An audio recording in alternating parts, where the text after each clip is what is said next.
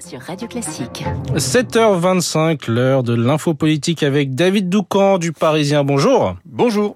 Vous nous parlez ce matin du ministre de l'Éducation nationale, Pape Ndiaye, une nouvelle fois sous le feu des critiques toujours plus fragilisées. Oui, puisqu'il a fait euh, de la mixité à l'école son cheval de bataille. Depuis euh, des semaines, le ministre de l'Éducation prépare une batterie d'annonces. On allait voir ce que l'on allait voir. Une conférence de presse euh, devait avoir lieu hier et puis finalement non.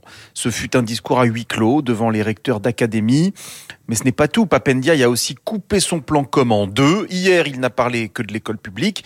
Pour ce qui est des établissements privés sous contrat, ce sera la semaine prochaine. Donc pour le sujet politiquement miné, il fut soudain urgent d'attendre. Pourtant, Papendia avait bien l'intention de faire prendre leur part aux écoles catholiques. Elles représentent l'écrasante majorité de l'enseignement privé sous contrat. Prendre leur part à l'effort de mixité scolaire, avec la volonté d'augmenter la proportion de boursiers dans ces établissements. La levée de bouclier était facile à anticiper pour quiconque connaît euh, ces classiques politiques. Pourtant, euh, Papendiaï a donné le sentiment d'être un peu surpris. Euh, nous n'accepterons ni quota, ni rattachement à la carte scolaire, ni affectation obligatoire des élèves qui risquerait de réveiller la guerre scolaire. À sans surprise, tenait le secrétaire général de l'enseignement catholique, Philippe Delorme. Suivi sur cette ligne par tout ce que la droite compte de ténor. Résultat, nous verrons bien la semaine prochaine, mais le protocole avec l'enseignement catholique sera sans doute peu contraignant. Voilà la situation de Papendiaï à cette heure, euh, convenant, euh, convenons euh, qu'elle n'est pas glorieuse. Et mais comment expliquer qu'il se soit mis dans une telle panade? Bah, D'abord par manque d'expérience politique. Interrogez n'importe quel vieux routier du métier, il vous dira que pour se lancer dans une guerre scolaire, il faut avoir les reins solides et suffisamment de munitions. Papendiaï n'a ni l'un ni l'autre issu de la société civile.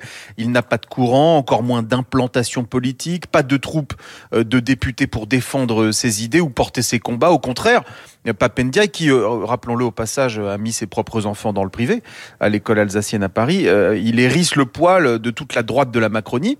Voilà ce que nous confiait euh, l'un de ses poids lourds, je le cite. Pape veut niveler l'école privée par le bas, au lieu d'augmenter la qualité du public. Il peut mettre un million de personnes dans la rue et des gens qui votent pour nous en plus. C'est n'importe quoi. Fin de citation. Sa popularité auprès de ses collègues du gouvernement n'est pas plus fringante. L'un d'eux euh, nous dit euh, la société civile c'est bien, mais à condition de se mettre à la politique à un moment. Euh, nous verrons bien si un remaniement intervient ou pas prochainement, mais disons que s'il veut s'y mettre, pour Papendiaï, c'est maintenant ou jamais. Merci David Doucan, rédacteur en chef du service politique du Parisien. Et nous accueillons David Abiker. Bonjour David. Bonjour Eric, bonjour à tous. Et les titres de la presse à la une, la démission d'un maire. Saint-Brévin sous le choc, titre le Télégramme. Le maire de Saint-Brévin à la une de Libération après l'incendie le 22 mars de son domicile.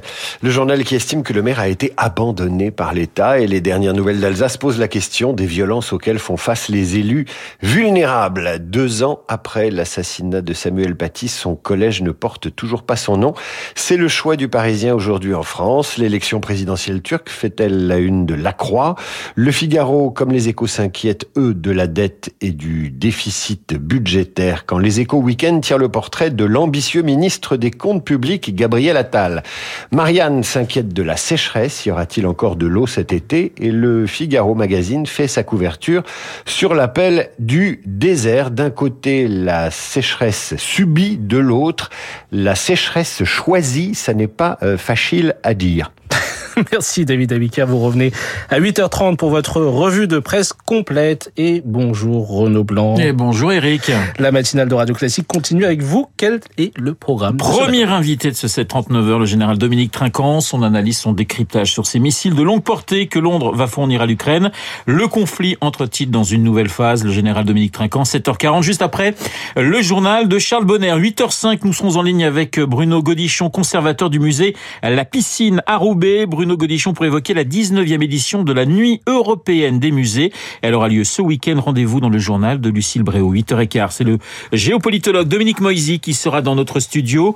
L'élection présidentielle en Turquie, premier tour dimanche. Est-ce la fin du règne d'Erdogan? L'opposition peut-elle créer la surprise? Pourquoi cette élection est suivie euh, de très très près en Europe et dans le monde? Dominique Moisy dans trois quarts d'heure sur notre antenne. 8h40.